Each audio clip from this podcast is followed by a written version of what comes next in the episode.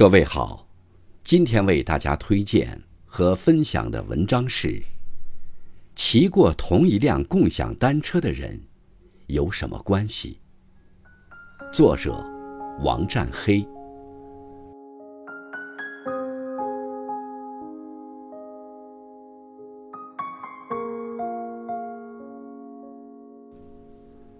在二零二二来临之前。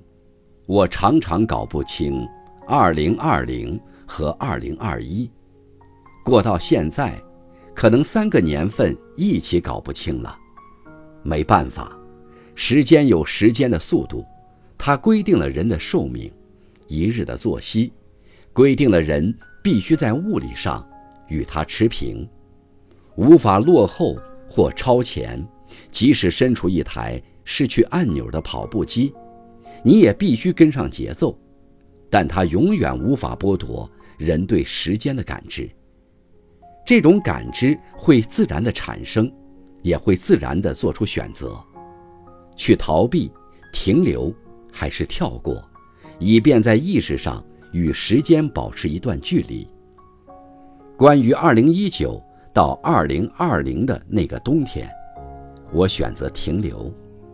总觉得自己需要更充足的准备去适应当时胡乱吞咽下的东西，反复感受巨变降临后的种种情景。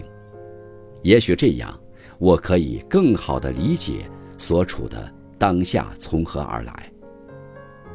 幸运的是，写作能帮我达成这种努力。一个冬天过去之后，我在此后的两个冬天里。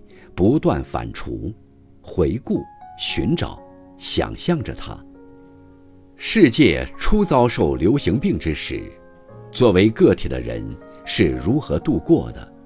当然，大多数情况下，流行病更倾向于作为一个符号，或者一只口罩的实体存在于人们大变不变的日常生活中。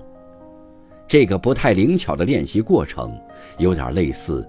电影开慢速，一帧一帧拉回去，我也得以顺带思考很多堆积已久的问题。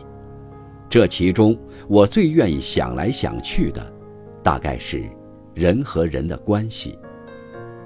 巨变是一种考验，可以是人口自由流动之后对固定关系的冲破，可以是社交网络带来的互动边界的模糊。而在口罩保护和社交距离、时空伴随和交叉感染之后，这种关系显得愈发紧张和单薄，正常又普遍。不仅是个体之间的，也包含着个体如何认知自己与空间的关系。此处、彼处、何处是安全？如何通过危险抵达安全？是否存在更多可抵达的彼处？比如，很多基于地球村或区域一体化常识上的心理距离，好像都在这场悄然降临的变化中被拉长了。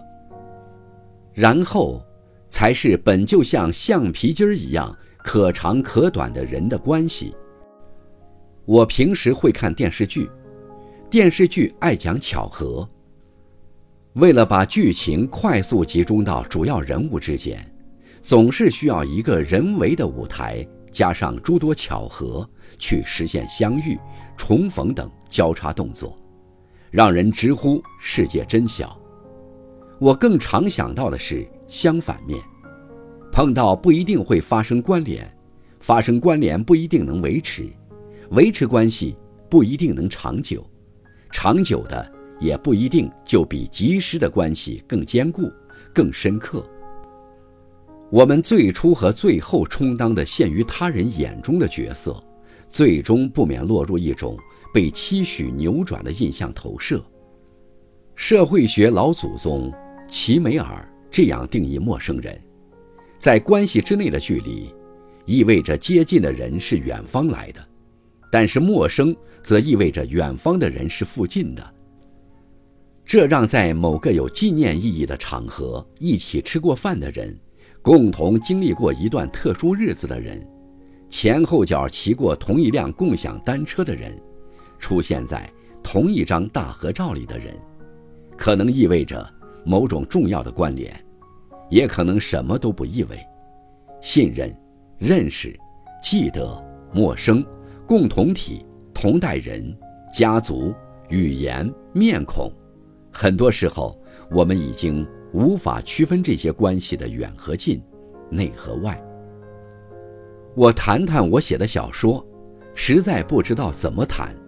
写之前、写之时、写之后，似乎都不太需要再多说些什么。不过这也算一个契机，叫我逼迫自己去直面这两年的写作练习，或者说重新发现自己的动机和期待。有一篇叫《维堕天》，关于普通劳工和行动青年的两个世界的秘密交叠；还有一篇叫。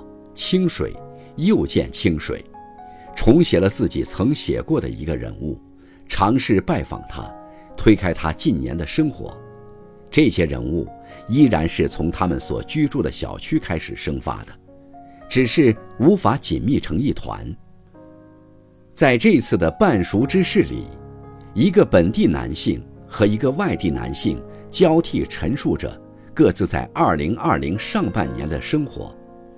其中又穿插出现许多在双方事件中来了又去的人，但交替并不意味着交集，时而很近，时而很远，因为喂猫而接触，在不必喂猫之后做无需告别的告别，大概就是这样。有朋友问我，为什么总要把这么多事情放进来？一篇小说是受不住的。我的感受是，天色暗下去之后，夜光的事物会显得更加刺眼，这是我们的真实状态。大范围的变动之下，各种事情不由分说、横冲直撞地出现时，人会被打得七荤八素。我们很难去专注于某一个，我们能做的就是站起来，一一接收，持续去接收。如果在接收的过程中可以稍微勇敢一点儿，比如喊出来，比如记住它，那么这种消化可能就是有用的。